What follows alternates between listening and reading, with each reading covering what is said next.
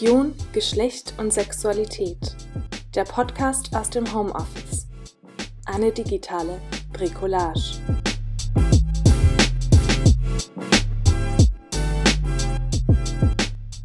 Heute mit einem Beitrag von Prof. Dr. Kocko von Stuckrad von der Universität Groningen zum Thema Geschlechterdiskurse im paganen und naturspirituellen Milieu. Kontinuitäten und Diskontinuitäten. Und von Gudrun Panier von der Pagan Federation International Deutschland e.V. Berlin mit dem Titel Frauenbild und Sexualität in modernen paganen Gemeinschaften und Gruppen.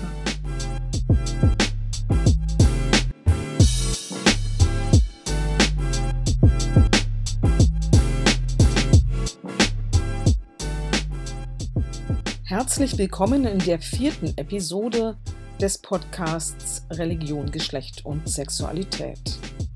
Mein Name ist Almut Barbara Renger und ich bin Professorin am Institut für Religionswissenschaft der Freien Universität Berlin.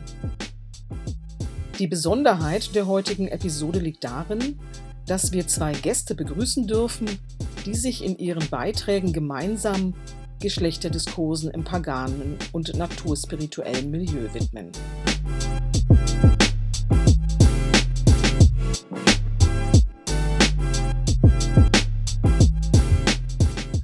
Als erstes darf ich Ihnen meinen Kollegen Koko von Stuckrad vorstellen. Professor von Stuckrad ist seit 2009 an der Fakultät für Theologie und Religionswissenschaft der Universität Groningen tätig. Zuvor habilitierte er 2002 an der Universität Bremen. Seit 2011 ist er außerdem Titularprofessor für Religionswissenschaft an der Universität Aarhus in Dänemark. Koko von Stuckrad forscht bereits seit geraumer Zeit zu paganen Religionsgemeinschaften und deren Diskursen. Dazu veröffentlichte er 2003 zum Beispiel den Band Schamanismus und Esoterik, Kultur- und wissenschaftsgeschichtliche Betrachtungen. Erst kürzlich herausgekommen, 2019, ist sein Buch die Seele im 20. Jahrhundert eine Kulturgeschichte. Darin geht es um den großen Aufschwung, den das Thema Seele in wissenschaftlichen Diskursen, in der populären Kultur sowie im Kontext alternativer Religiosität und neuer spiritueller Bewegungen erfahren hat. Kapitel 8 enthält ein Unterkapitel zu Neopaganismus und Magie. Der Vortrag heute behandelt die Frage, inwieweit das Feld dessen, was er als naturbezogene Spiritualitäten versteht, wie beispielsweise Paganismus, Schamanismus und Hexenbewegungen, trotz dezidierter Kritik an patriarchalen Geschlechterdiskursen bestimmte stereotype Wahrnehmungen von Weiblichkeit und Männlichkeit weitertransportiert. Und er fragt dann, wie die neuen Ansätze von Intersektionalität und Queer Studies innerhalb der naturspirituellen Szene aufgenommen werden. Herzlich willkommen, Professor Dr. Kocko von Stuckrad.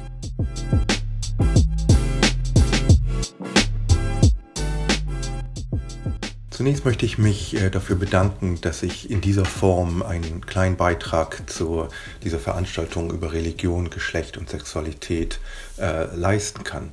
Heute geht es ja um die Frage, ähm, wie ähm, die äh, spirituell-religiösen Bewegungen, die in der zweiten Hälfte des 20. Jahrhunderts ähm, entstanden sind, aufbauend auf älteren äh, Traditionen natürlich, die bis ins 19. Jahrhundert und vielleicht auch weiter zurückreichen, äh, wie, diese, ähm, wie dieses Feld äh, beurteilt werden kann äh, angesichts der Fragestellung von Ordnung, von Geschlecht, Sexualität und wie das mit Religion zu tun hat, ähm, äh, zusammenhängt.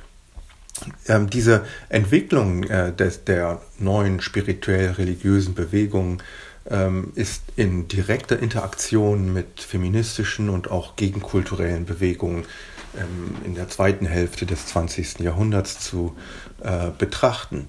Dabei geht es äh, um Kritik an patriarchalen und androzentrischen, also auf Männer bezogenen Strukturen, vor allem der überkommenen religiösen Institutionen und damit auch um eine Suche nach spirituellen Ausdrucksmöglichkeiten, die dem Weiblichen mehr Raum geben als in den traditionellen religiösen Systemen. Zum Beispiel kann man denken an äh, eine Kritik von äh, dualistischen Ontologien, die das Heilige im Transzendenten äh, lokalisieren, während das Immanente nicht göttlich sein kann und dann als Pantheismus pathologisiert wird. Im großen Feld von, von Nature-Based Spiritualities, wie es im Englischen gern genannt wird, also naturbezogenen Spiritualitäten, zeigt sich eine starke Tendenz, das Göttliche im Immanenten, also in der Natur selber zu sehen und nicht irgendwo äh, ganz entfernt im Transzendenten. Ähm, oder auch den Dualismus zwischen Transzendenz und Immanenz ganz aufzugeben. Beispiele dafür finden wir im Paganismus, manchmal auch Neopaganismus genannt, in der Wicca-Religion, also dem größten Bereich neuer Hexenbewegungen, im Schamanismus, im Druidentum, aber auch in spirituell konnotierten Umweltschutzbewegungen, die etwa die Erde als eigenständiges Wesen, manchmal auch Gaia genannt, betrachten, das der Verehrung und des Schutzes würdig ist.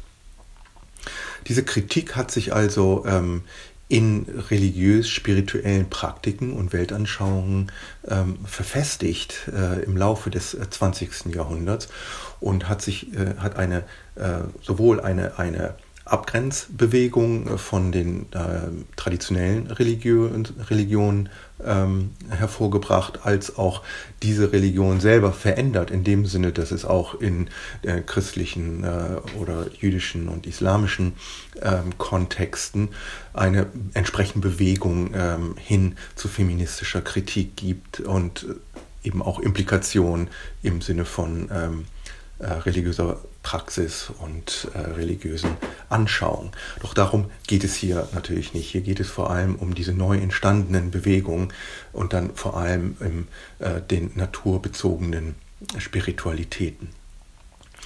Wenn man sich jetzt diese Geschlechterdiskurse in diesen neuen spirituellen Bewegungen genauer anguckt, dann stellt man fest, dass es hier eine erstaunliche Kontinuität äh, von ähm, Geschlechterzuschreibungen gibt, obwohl die äh, Intention und die Grundhaltung natürlich ähm, kritisch gegenüber diesen ähm, überkommenen ähm, Einordnungen äh, ist. Wie kann man sich ähm, das erklären?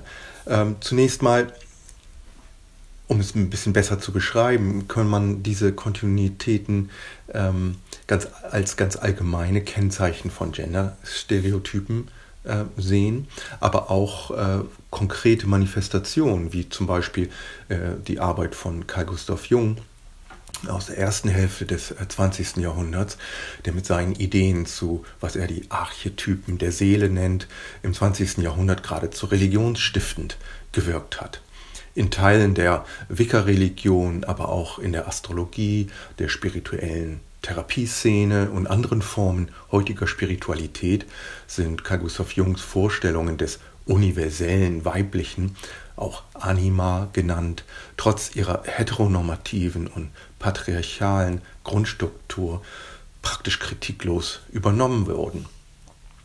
Dies hängt auch mit, mit allgemeinen Strukturen der Geschlechterordnung und Wahrnehmung zusammen, ähm, die natürlich auch das Denken von Carl Gustav Jung beeinflusst haben.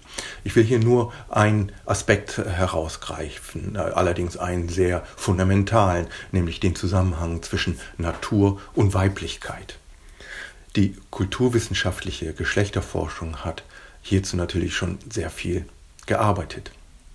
Man denke etwa an Genevieve Lloyds Klassiker aus dem Jahr 1984 mit dem Titel The Man of Reason, Male and Female in Western Philosophy oder an Lonna Schiebinger äh, und ihr Buch Nature's Body, Gender in the Making of Modern Science aus dem Jahre 1993. Hier werden Dichotomien geschaffen und aufrechterhalten, die auf binären Geschlechterstereotypen aufbauen.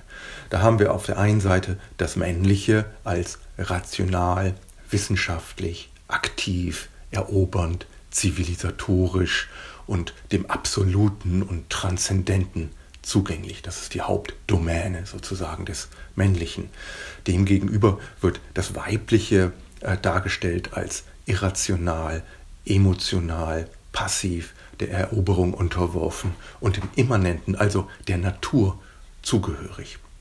Daraus ergeben sich kulturgeschichtlich wiederum eine Reihe von abgeleiteten Hegemonien und Zuschreibungen, zum Beispiel der Identifikation indigener Kulturen mit der Natur, wobei diese Kulturen zugleich feminisiert werden, oder auch der Ausbeutung der Natur als patriarchalische Zivilisationsleistung. Erstaunlicherweise, trotz einer Kritik an dieser binären ähm, und an diesem, diesem zugreifenden äh, und ausbeutenden Charakter äh, patriarchaler äh, Kultur, finden sich viele dieser überkommenen Zuschreibungen auch in der naturspirituellen Szene wieder. So werden die Frauen in der Wicca-Religion, aber auch anderswo als mehr mit der Natur verbunden betrachtet, ähm, während die intellektuell rationalen Zugänge als männlich angesehen werden. Oder Menstruation und Mutterschaft werden als heiliger Akt der Vereinigung mit der Natur beschworen, was man durchaus als eine Form der alten heteronormativen Versuche der Domestizierung des Weiblichen beschreiben kann. Ein anderes Beispiel ist die Idealisierung indigener Kultur als naturverbunden und als Vorbild der Verehrung von Mutter Erde, wobei alte Geschlechtsmuster von Natur und Kultur fortgeschrieben werden. Nun ist es natürlich nicht so, dass diese Zusammenhänge in der naturspirituellen Szene äh, unbekannt wären ja, oder, nicht äh, oder nicht diskutiert werden. Und gerade im Zusammenhang mit dem Erstarken von Queer Studies und dem Fokus auf Intersektionalität in der Geschlechterforschung sind auch im praktischen Feld Veränderungen festzustellen. Zugleich zeigt sich aber wie schwer es ist, die hartnäckigen Strukturen patriarchaler Wirklichkeitsdeutung und Weltaneignung wirklich zu überwinden. Ich bin sehr gespannt, was Frau Paniers Meinung zu diesen Themen ist. Sie kennt sicher auch gute Beispiele von paganen Gruppen, die Gender Trouble, wenn man so will, in diesem Sinne in ihre Weltanschauungen und ihre spirituelle Arbeit aufgenommen haben. Vielen Dank.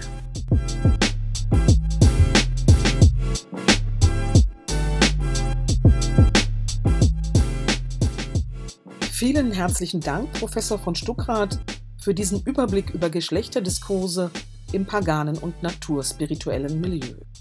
Direkt anschließend möchte ich Ihnen Gudrun Panier vorstellen, die wir in ihrer Funktion als Beobachterin der paganen Szene und Akteurin in diesem Feld in den Podcast eingeladen haben. Frau Panier studierte evangelische Theologie ist heute in der IT-Branche tätig und versteht sich seit dem Ende der 1990er Jahre als Pagan. Sie ist zeitweise als Vorsitzende der Paganen Wege und Gemeinschaften Berlin aktiv, für die sie seit 2016 als Mitglied im Initiativkreis der Langen Nacht der Religionen Berlin fungiert. Innerhalb der Pagan Federation International Deutschland e.V. ist Gudrun Panier zuständig für interreligiöse Dialoge. Das ist eine Rolle, in der sie Vorträge zu Themen wie Paganismus und Polytheismus hält, auf Konferenzen der Pagan Federation International Deutschland, aber auch zum Beispiel bei den beiden Kooperationspartnern dieses Podcasts, dem Berliner Forum der Religionen und der Evangelischen Akademie zu Berlin. Gudrun Panier schließt in ihrem heutigen Beitrag an Koku von Stuckrats Vortrag an. Sie geht auf die Funktion des modernen Paganismusbegriffs als Sammelbegriff ein als Dachbegriff für eine Fülle von Gruppen und Richtungen, die weitgehend unabhängig voneinander organisiert sind, und sie greift dann aus der Fülle dieser Gruppen zwei Beispiele heraus.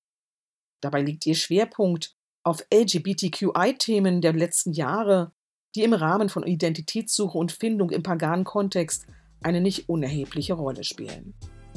Ich freue mich sehr darüber, Frau Panier in dieser Episode begrüßen zu dürfen. Herzlich willkommen, Gudrun Panier.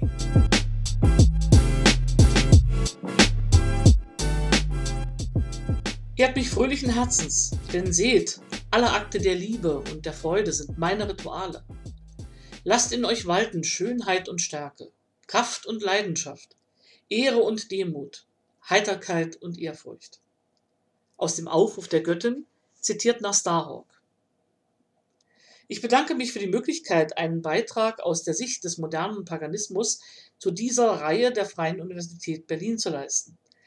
Ich antworte damit auch auf den sehr spannenden Beitrag von Professor Kuku von Stuckrad, der vor allen Dingen eine äh, sehr zutreffende historische Einordnung vornahm und ergänze einfach um einige Entwicklungen der letzten Jahre, die ähm, in den Gemeinschaften derzeit äh, diskutiert werden oder eine große Rolle spielen. Moderner Paganismus ist ein Umbrella-Term, ein Dachbegriff und bezeichnet zahllose, sehr verschiedene Gruppen und Richtungen.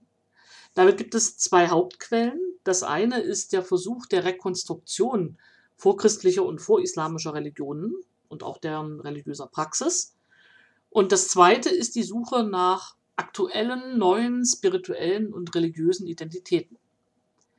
Gerade bei dieser zweiten Quelle gibt es, wie von Schukrat schon betonte, eine sehr große Nähe zu modernen Emanzipationsbewegungen.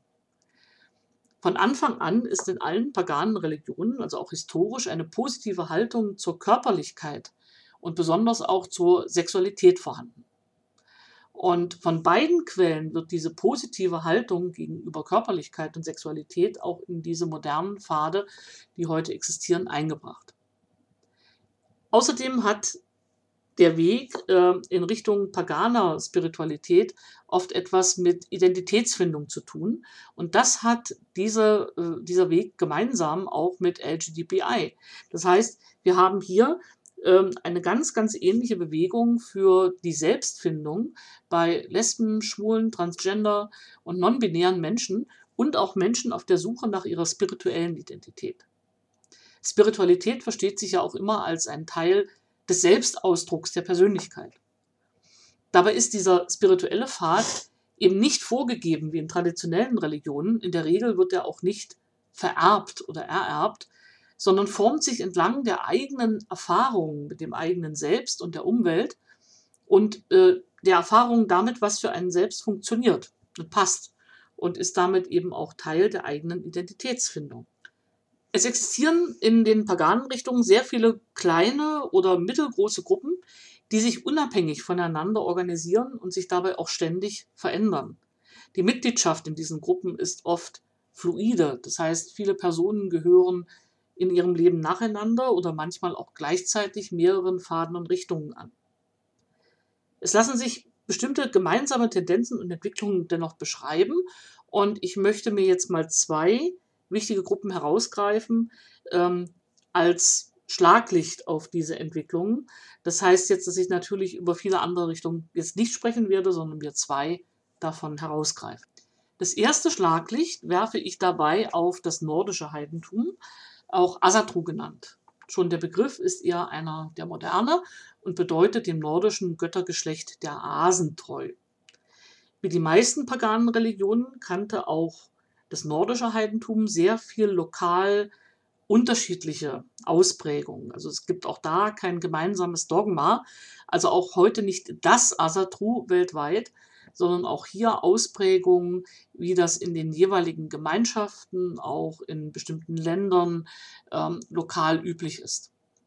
Viele Quellen von Asatru, gerade für die historische Rekonstruktion, stammen aber leider eben aus der Zeit nach der Christianisierung. Zum Beispiel ist die Edda auch erst im 12. Jahrhundert aufgeschrieben worden, weshalb viele dort drin vorhandene Positionsbestimmungen, ähm, auch gerade zum Thema Geschlechtlichkeit, äh, eben nicht mehr ähm, den historischen Gegebenheiten vor der Christianisierung entsprechen. Ähm, so wird zum Beispiel in der Edda Odin vorgeworfen, er würde mit der Magie etwas Unmännliches praktizieren. Das hält ihn nicht davon ab, es zu tun. Aber immerhin gibt es diesen Vorwurf, was schon zeigt, dass es eine Veränderung des Rollenbildes gegeben hat. Ähm, eine Einschätzung, der das Bild, was wir uns von der damaligen Praxis machen können, eben nicht standhält. Ne? Vieles lässt sich nur als Rückblick erschließen. Und zum Beispiel weiß man, dass eines der ersten Gesetze, äh, die in Norwegen nach der Christianisierung erlassen wurde, zum Beispiel das Verbot einschloss, dass ein Mann weibliche Kleidung tragen dürfte, da in dieser Weise die Kleidung der Schamanen gedeutet wurde. Auch der Schmuck spielte dabei eine Rolle. In den vergangenen Jahrzehnten waren viele Funde auch dieser Texte und deren Deutungen immer noch geprägt von patriarchalen Denken.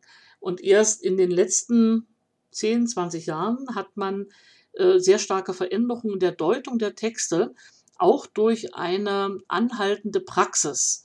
Zum Beispiel gibt es heute wieder Gruppen, die nordische Magie ausüben, wie Galder und Sider, und machen Erfahrung, wie man Texte deutet. Außerdem gibt es neuere Funde in der Archäologie und es gibt auch ähm, Untersuchungen in der Sprachwissenschaft, die zum Beispiel die Entwicklung bestimmter Begrifflichkeiten äh, näher erklären kann. Zum Beispiel gab es den Begriff des Ergi.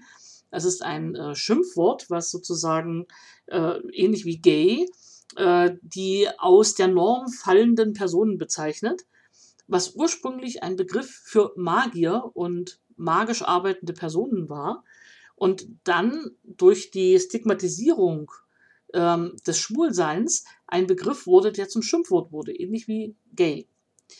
Ähm, während heute praktizierende Menschen aus, gerade aus dem Transgender-Bereich, erleben, dass Gottheiten wie Loki, die auch genderfluid sind in ihren Mythen, ähm, einfach mal anders betrachtet werden können und ganz anders adaptiert werden können. Ich verweise hierzu zum Beispiel auf die Bücher von Diane Paxson oder auch Praktizierende wie Arit Hager. Natürlich sind solche Veränderungen und auch Veränderungen der Sichtweise, ähm, die man äh, immer hatte, äh, die sehr patriarchal geprägt war, ähm, natürlich nicht ohne Konflikte. Auch in modernen Gruppen gibt es diese Konflikte. Hm, das Gegenstück zu modernen Erkenntnissen über die Rolle von Frauen, über die Offenheit für Non-Binäre und Transgender, äh, ist zum Beispiel oftmals dieses ganz traditionelle, äh, eher aus alten Wikingerfilmen und äh, Fantasy stammende Bild des männlichen Wikingerkriegers. Ähm, und äh, das hat interessanterweise in den letzten Jahren dann die Ergänzung erfahren durch das zwar nicht historische, aber in äh, einer Weise widerspiegelnde Bild der Schildmaid, ähm, die versucht im Grunde genommen als Figur, als Fantasy-Figur etwas aufzugreifen, von dem man schon merkte, dass es dieses Bild dieses patriarchalen Wikingers äh, einfach nicht korrekt war und nicht das wiedergab, was eigentlich ähm, historisch war. Äh, historisch belegt sind hingegen Bilder von Personen, Sehern und Göttern mit Bart und gleichzeitig weiblich wirkender Kleidung und Schmuck, die auf einem Thron sitzen.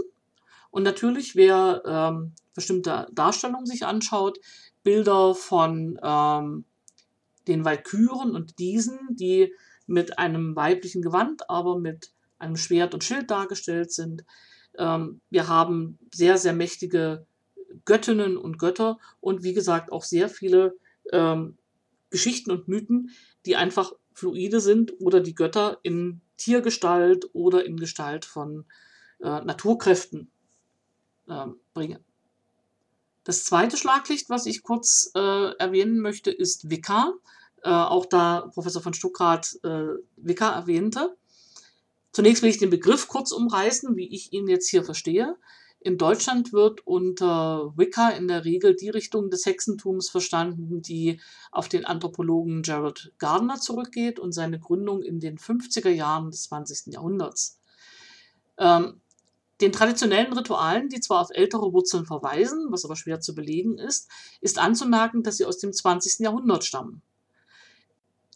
Das heißt, diese Rituale bilden eine für die damalige Zeit sehr fortschrittliche Haltung wieder, nämlich eine größere Rolle der Frau, äh, enthalten zum Beispiel auch rituelle Nacktheit und eine hohe Schätzung der Sexualität, bleiben aber in diesem in der klassischen Magie angewendeten Dualismus von männlich-weiblich, aktiv-passiv, was auf die Elemente angewendet wird und auch teilweise auch auf Darstellungen im Ritual und äh, haben tatsächlich eine sehr hohe Nähe zu Jungs Anima-Animus-Modell. Daraus folgt ein Dualismus Gott-Göttin, der auch hier sich immer wieder in den Ritualen und den Initiationen findet. Mit der zunehmenden Emanzipation und auch dem, äh, der Tatsache, dass sich viele schwule, Lesben, Transgender-Menschen, vor allen Dingen non-binäre Menschen darin nicht mehr wiederfanden, äh, entstand die Bewegung des Inclusive Wicca. Die Wicca-Priesterin, Religionswissenschaftlerin Yvonne Abarrow bezeichnete in ihrem Buch über Inclusive Wicca, bezog sie sich auf den Satz, den ich am Anfang auch gesagt habe, All acts of love and pleasure are my rituals. Die Idee des Inklusiven, was die Veränderung von Ritualen und Initiationen einschließt, wird von vielen Coven und Gruppen aufgenommen, vertreten und integriert. Es handelt sich um einen Prozess der Integration, der aber gerade sehr stark in diesen einzelnen Gruppen und Coven individualisiert stattfindet, da jeder Coven äh, unabhängig ist. Den Praktizierenden von Wicca wurde und wird in der Regel immer schon ein weitaus tieferes Verständnis von Anima und Animus beigebracht, nämlich als Seelenbestandteil eines jeden Menschen, unabhängig von Gender und Geschlecht. Über die erwähnten Gruppen hinaus gibt es zahlreiche weitere Richtungen und Pfade, zum Beispiel auch solche, die sich nur bestimmten Geschlechtern und Orientierungen öffnen. Ich nenne da mal die Minoische Bruderschaft, die schon 1975 gegründet wurde und äh, ausschließlich für schwule und bisexuelle Männer gedacht ist. Generell ist zu sagen, dass sich zumindest in Deutschland alle paganen Organisationen und Vereine Diskriminierungsfreiheit und Offenheit für alle Menschen in die Satzungen geschrieben haben. Äh, und soweit dies möglich ist, praktizieren sie das auch. Dies gilt auch für internationale Organisationen wie zum Beispiel die Druidenorden, Orbot und ADF. Die regelmäßige religiöse und spirituelle Praxis obliegt oft kleineren lokalen Gruppen, die sich dann zum Beispiel anpassen und verändern, wenn sie äh, non-binäre Menschen, Schwule, Lesben aufnehmen.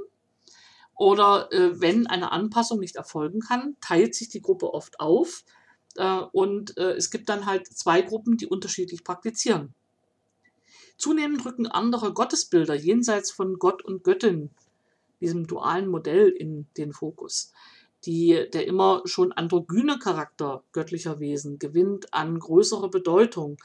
Das war immer schon da, wurde nur nicht gesehen, weil der Blickwinkel, die Brille, die man aufhatte, einfach eine andere war. Auch der Blick und das Verhältnis zu indigenen Kulturen hat sich gewandelt durch tatsächlich vertieft stattfindende Kontakte äh, über interreligiöse Arbeit, über Treffen im Weltparlament der Religionen, über Zusammenschlüsse um Standing Rock herum. Äh, es gibt einen sehr viel respektvolleren Umgang und es gibt auch einen Blick darauf, dass es zum Beispiel in indigenen Kulturen auch ganz, ganz viele gibt, die ähm, mehr als zwei Geschlechter kennen und diese Tatsache gerade im rituellen Kontext auch immer schon einbezogen haben.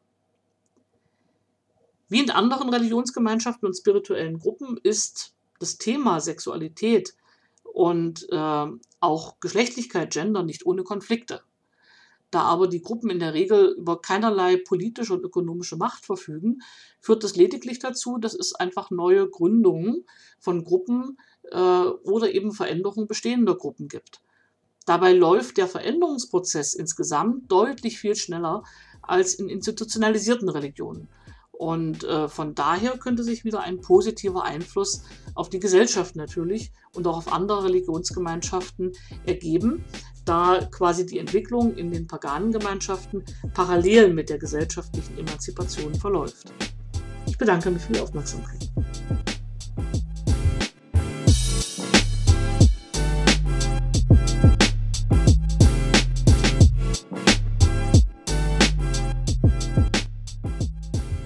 Ja, herzlichen Dank, Frau Panier, und Dank auch noch einmal an Professor von Stuckrad. Ihre beiden Beiträge weisen inhaltlich einige Berührungspunkte auf. Sie äußern sich beide dazu, wie Geschlechterrollen und Identitäten im paganen Milieu gewachsen sind und umstrukturiert wurden.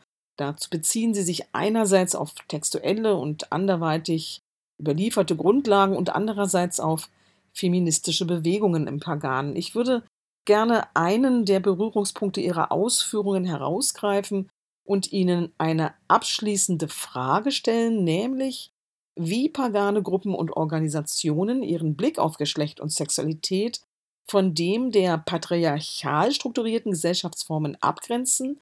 Wie machen sie das? Liegt die Motivation dafür Ihrer Meinung nach vorrangig in den überlieferten und praktizierten Grundprinzipien der einzelnen Gemeinschaften? Und welche Aspekte dieser Abgrenzung ziehen ihre Kraft tatsächlich aus einem feministischen Dekonstruktionsmoment? Vielen Dank für die interessante Frage. Wie, wie schaffen es pagane Gemeinschaften, ihren Blick auf Geschlecht und Sexualität von dem der patriarchal strukturierten Gesellschaftsform abzugrenzen? Ja, das ist natürlich eine, eine sehr gute Frage, gerade weil sehr viel in Bewegung ist in äh, paganen Gemeinschaften in den letzten Jahrzehnten, muss man sagen. Und äh, es zeigen sich auch in diesem Zusammenhang bestimmte Unterschiede oder, oder äh, Veränderungen äh, gegenüber den äh, 1970ern und 1980er Jahren, denke ich. Ähm, und äh, diese Veränderungen bieten auch eine Möglichkeit, äh, eine, eine Antwort auf diese Frage ähm, zu formulieren. Ähm, zu den Veränderungen, die ich äh, beobachte, ist, äh, gehört einerseits ein, eine Tendenz zu einem etwas spielerischen äh, Umgang mit äh, Dogmen, mit Tradition, mit äh, auch Legitimierung der eigenen Religion und so weiter. Wenn man sich beispielsweise die, die äh, Hexenbewegung anguckt, der, der ersten Generation, wenn man so will, äh, wo der Slogan war Never Again the Burning Times und so, wo diese äh, Geschichtskonstruktion auch der Verehrung, der weiblichen Verehrung äh, der Muttergottheit und der Natur und so weiter auch durch religionswissenschaftliche ähm, Geschichtsschreibung sozusagen gestützt wurde, was dann im, später im, im, sich herausgestellt hat, naja, das ist ein bisschen eine einseitige äh, Darstellung der äh, Religionsgeschichte und so weiter.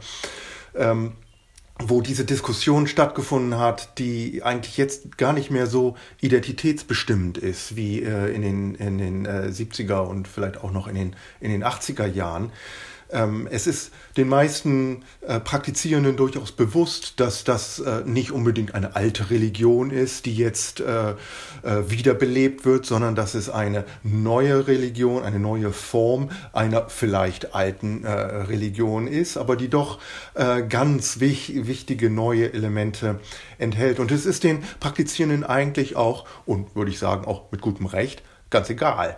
Ähm, ob das Ganze jetzt konstruiert ist oder historisch so vielleicht nie stattgefunden hat.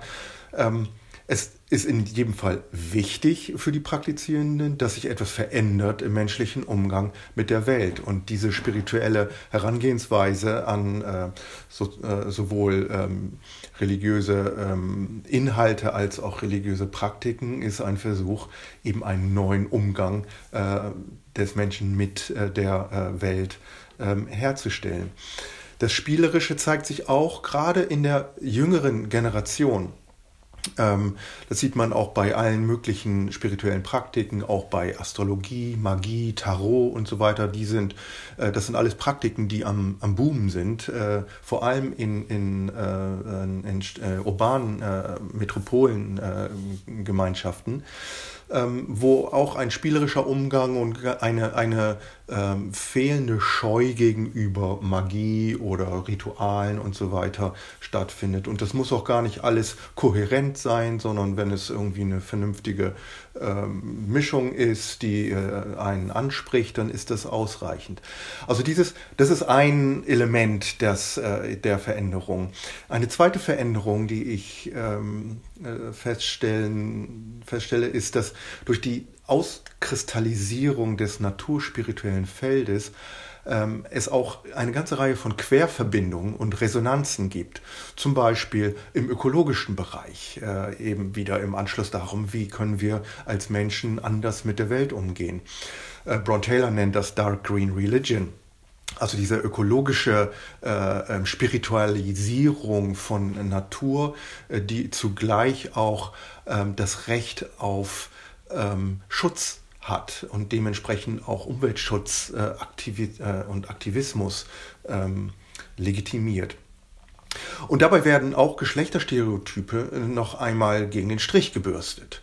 Der Einfluss von Feminismus, aber dann auch intersektional gedacht mit Postkolonialismus und Kritik an Kapitalismus und Neoliberalismus ist hier äh, ganz sicher deutlich zu sehen. Und das ist auch eine Antwort auf Ihre zweite Frage, ähm, wie viel diese Abgrenzung ähm, sieht ihre, äh, zieht ihre Kraft aus einem feministischen Dekonstruktionsmoment.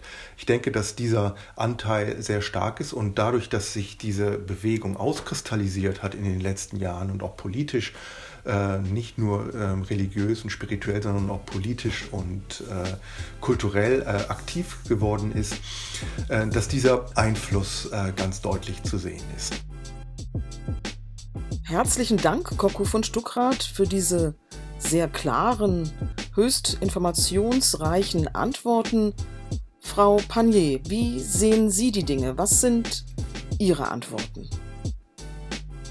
Ja, vielen Dank für diese beiden Fragen, Frau Ringer. Ich gehe gerne auf beides ein.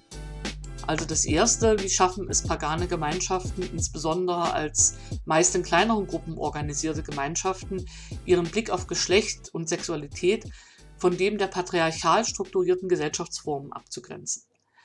Ähm, für die kleineren Gemeinschaften ergibt sich daraus ein interessantes Spannungsfeld. Ähm, ihre religiösen und spirituellen Hintergründe wurden lange Zeit als radikal anders als der Mainstream erlebt. Hingegen waren die für Sexualität, Körperlichkeit, Gleichberechtigung offenen Ansätze zumeist in den Großstädten seit den 90ern näher daran an der Mehrheit als die religiösen Konstrukte. Die Gesellschaft hat sich mehr und mehr säkularisiert, während die Offenheit für andere Organisationsformen als die traditionelle Familie sich immer mehr verbreitet hat. Heutige pagane Gemeinschaften ehren zwar die Natur und idealisieren oft das Landleben, sind aber eher im städtischen Milieu zu Hause, wo diese Offenheit schon lange vorherrscht.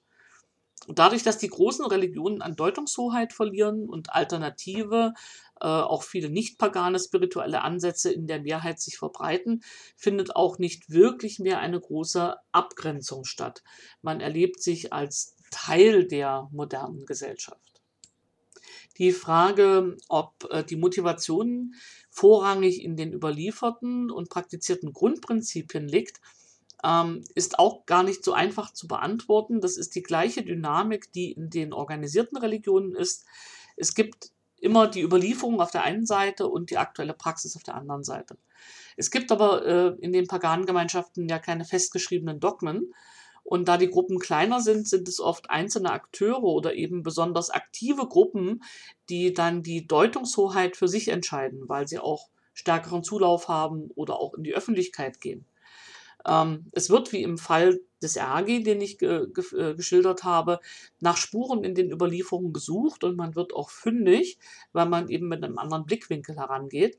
Und gleichzeitig sind es moderne Gemeinschaften, die eben im Hier und Jetzt zu Hause sind und äh, wo auch in vielen Gruppen gar nicht darüber diskutiert wird, ob man hinter ähm, moderne Familienbilder zum Beispiel einfach zurückgehen könnte. Äh, in manchen schon, aber das sind dann in der Regel sehr, sehr, sehr kleine Gemeinschaften, die auch keinen großen Zulauf erhalten. Ähm, ich halte die Dynamik für einen sehr konstruktiven Diskurs, der aber nie am Ende anlangt, sondern das ist ein ganz typischer Diskurs, der auch weiter bestehen muss, weil ja eine Gesellschaft sich immer entwickelt und die Antwort von Religion und Spiritualität sich immer an dem auch misst, äh, was gerade in der Gesellschaft geschieht. Ähm, die Rolle des äh, Feminismus und der feministischen Dekonstruktion ist besonders natürlich in den Hexenbereichen, äh, äh, in allem, was sich als Hexenreligion versteht, Wicca, Reclaiming und in anderen Gruppen, eine ganz, ganz entscheidende Quelle. Ähm, gerade daraus entstandene Ansätze von Konsensdemokratie, Geschlechtergerechtigkeit sind für die innere Organisation ganz mitbestimmt und äh, sind daraus auch nicht wegzudenken. Das ist eine ganz entscheidende Quelle. Das Bild der modernen Hexe ist entscheidend durch Feminismus geprägt. Äh, und gerade hier finden sich viele politisch aktive Frauen und Männer, die sich für Klimaschutz einsetzen, gegen Rechts, äh, die zum Beispiel auch in den USA gegen die Alt-Right-Bewegung offen als Hexen sich engagieren. Also der Feminismus ist nicht nur eine ganz wichtige Quelle ähm, historisch, sondern auch nach wie vor ein äh, eines der Momente, ähm, was ganz, ganz stark die Hexenbewegung bestimmt und sich natürlich auch weiterentwickelt. Ich sage mal das Thema Transgender, was äh, ja auch hier einen ganz dynamischen Diskurs mit dem Feminismus hat.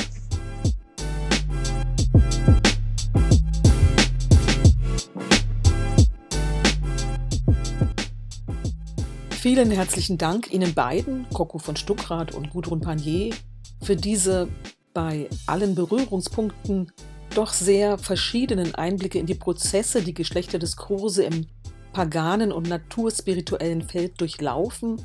Es freut mich, dass wir ein Modell umsetzen konnten, das mir in einem öffentlichen Format wie dem unsrigen sehr reizvoll erscheint, nämlich eine Stimme aus der Wissenschaft mit einer Stimme aus dem Feld und damit eine religionswissenschaftliche Außenperspektive und eine religiöse Innenperspektive in Konstellation zu bringen.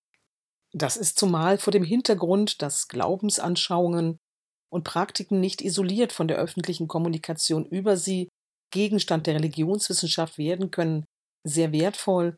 Großen Dank, dass Sie sich bereit erklärt haben, mitzumachen. Dank gesagt sei an dieser Stelle auch Annika Middeldorf von der Stabsstelle für Presse und Kommunikation der Freien Universität und Tobias Kilgus vom Center für digitale Systeme der Freien Universität Berlin für ihre kontinuierliche Unterstützung bei den Veröffentlichungsprozessen dieser Podcast-Reihe. Und natürlich geht mein Dank wie stets meiner studentischen Mitarbeiterin Rahel Währer für Ton und Schnitt aus dem Homeoffice in vielen Episoden muss eine große Zahl von Aufnahmeabschnitten zusammengeschnitten werden. Das hat uns ohne Studio, nur mit Tablet und Laptop, so manche Nacht in den letzten Wochen durcharbeiten lassen. Für dieses Engagement, Rahel Vera, ein großes Dankeschön. Nicht zuletzt möchte ich mich bei Ihnen, den ZuhörerInnen, bedanken für Ihr Interesse und Ihre Aufmerksamkeit ich freue mich, wenn Sie die Inhalte und Argumente dieser Episode mit in Ihre eigenen Diskussionen rund um das Thema des Podcasts hineinnehmen und auch bei der folgenden Episode zu Religion, Geschlecht und Sexualität wieder dabei sind. In dieser fünften Episode hören wir Frau Professorin Andrea Bieler von der Theologischen Fakultät der Universität Basel mit einem Vortrag über den Glanz der Körper, der so der Untertitel des Vortrags, theologische Gedanken enthält über das Begehren, guten und schlechten Sex und die Vielfalt der Geschlechter. Bis dahin verabschiede ich mich von Ihnen und wünsche Ihnen eine gute Woche. Aktuelle Informationen zum Programm des Podcasts finden Sie auf der Website Religion, Geschlecht und Sexualität des Instituts für Religionswissenschaft der Freien Universität Berlin.